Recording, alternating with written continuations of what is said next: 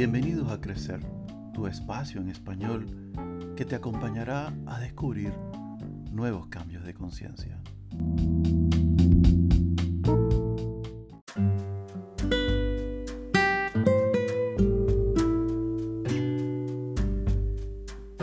Como hablar se denomina el acto de emitir o articular palabras. La palabra como tal proviene del latín fabulare. Hablar nos permite comunicarnos con otras personas por medio de palabras. Es la forma natural de expresar nuestras ideas, manifestar nuestros sentimientos o intercambiar puntos de vista con otras personas. Uno de los conceptos que encontramos en la RAE, en la Real Academia Española, es manifestar en lo que se dice cortesía o benevolencia, o al contrario, o bien emitir opiniones favorables o adversas acerca de personas o cosas. Hasta ahora, muchos hemos creído que hablamos por solo emitir palabras y diciendo lo que pensamos simplemente o simple y llanamente. Tomemos por ejemplo a una persona con el arquetipo destructor de Jung quien podría justificar sus palabras desde estas características psicológicas, decir todo lo que siente o piensa sin medir las consecuencias de sus palabras, pero no todos estarían preparados para esta acometida verbal que puede noquear pensamientos, argumentos, ilusiones o vidas así, en un instante. Desde una visión creacionista por el verbo, es decir, la palabra, el Eterno hizo el universo y a las huestes que la habitan.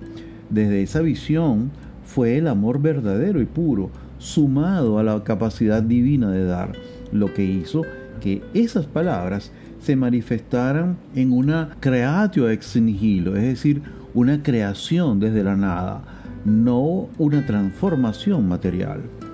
Pero así como el verbo tuvo y tiene la capacidad de crear, es capaz también de destruir, es decir, dar vida o matar.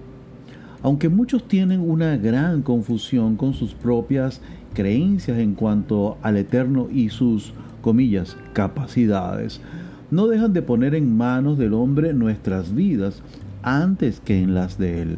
Ahora bien, el Eterno permitió también que el hombre elevara su conciencia y diera espacio al, vamos a llamarlo, primer pecado o desobediencia sostenido por algunos que se dicen ser entendidos en la materia. Desde un punto de vista más aterrizado, es decir, social y psicológico, aquella llamada desobediencia no fue más que el primer vestigio de libertad que conocemos. Es la primera vez en la historia escrita del hombre desde el creacionismo en donde el hombre es capaz de decir no no solo al Eterno, sino a sus propios conceptos y convicciones. A partir de ahí, el Eterno permite que el hombre escriba su propia historia y Él le acompaña desde entonces. Le guía, le muestra ejemplos como lo del faraón de duro corazón o profetas bíblicos que muestran en que realmente sugieren los mejores caminos a seguir. Partiendo de que la Biblia es un compendio de parámetros atemporales que podrían ser interpretados de múltiples maneras y que podrían ser aplicadas en cualquier época de la, de la historia de la vida humana, debido a que, entre otras, es una suerte de manual de cómo funciona la psiquis humana y nos muestra los fundamentos psicológicos y sociales del hombre este ha tenido a lo largo de la historia la libertad de elección, lo que lo hace vulnerable a su propio destino, creado a cada instante según la decisión que tome o no. La voluntad del hombre y esta llevada a palabras podrán crear o destruir. El hombre es pues dueño de gran parte de su destino e incluso capaz de que otros asuman sus palabras como válidas y hacerlas suyas también, validando entonces esas palabras en sus vidas. Dicho de otra manera, puedo permitir que lo que tú me dices me afecte para bien o para mal. Somos seres aparentemente en creciente evolución, pero yo no pienso que sea así. no es lo que ha pasado en realidad. En la medida que nos movemos en nuestra línea del tiempo, nos hemos estado alejando más y más de la fuente y por lo tanto de la sustancia que compartimos originalmente con el Eterno. Lo hemos desplazado a Él por nuestras creencias y nuestras convicciones y hemos creado nuestros propios dioses internos y adoptado ajenos, prescindiendo de la fuente y de lo que Él provee. Creemos que no lo necesitamos, haciendo nuestros propios juicios, designios, profecías de nuestras vidas y las ajenas por medio de nuestras palabras. Ahora creemos en nosotros por sobre todas las cosas, el dinero, la posición social, las posesiones, el intelecto, el diploma, la religión, o quién sabe, si hasta creemos en una vacuna. Yo creo que si pudiéramos acercarnos más a nuestra fuente, a la luz, nuestras palabras fueran más creadoras, más sanadoras, transformadoras para el bien y la felicidad.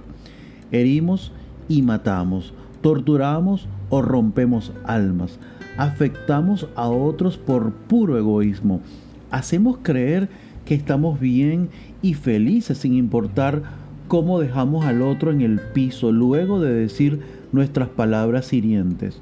No nos importa el otro, solo nos importa lo que decimos y creemos que somos por lo que decimos.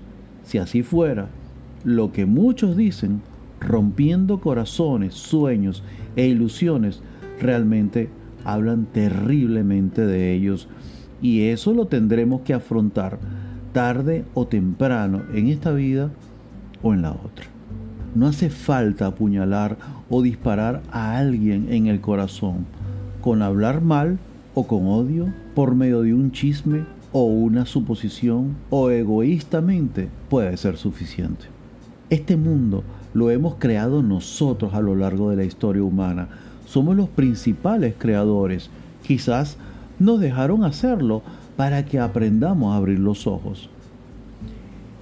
El autor Eric Fromm en su obra La condición humana actual, que me encanta, escribe, la paz entre hombre y naturaleza es armonía entre hombre y naturaleza. Así, hombre y naturaleza dejan de estar escindidos. El hombre no está amenazado por la naturaleza ni determinado a dominarla. El hombre se hace natural y la naturaleza se hace humana. Dejan de ser oponentes y se convierten en uno solo. El hombre está a su gusto en el mundo natural y la naturaleza entra a formar parte del mundo humano. Hasta aquí la cita. Cuando el hombre deje de pensar en él como un ser independiente y dominante o un semidios y se vea a sí mismo como parte del todo, podría entonces entender la manera en cómo sus palabras y hasta sus pensamientos pueden afectar al todo y cómo eso a su vez le afecta a él mismo. También dice Fromm, además, en el concepto mesiánico, el hombre no solo dejará de destruir al hombre, habrá superado la experiencia de separación entre una nación y otra, una vez que haya alcanzado la plena estatura humana. El extraño ya no será un extraño y el hombre dejará de ser un extraño para sí mismo. Luego de aquella primera desobediencia de la que te hablé hace un rato, entonces se abrieron los ojos. Esto debe ser interpretado como que el hombre necesita aprender de sí mismo. El hombre debe saber cómo juzgar el bien y el mal.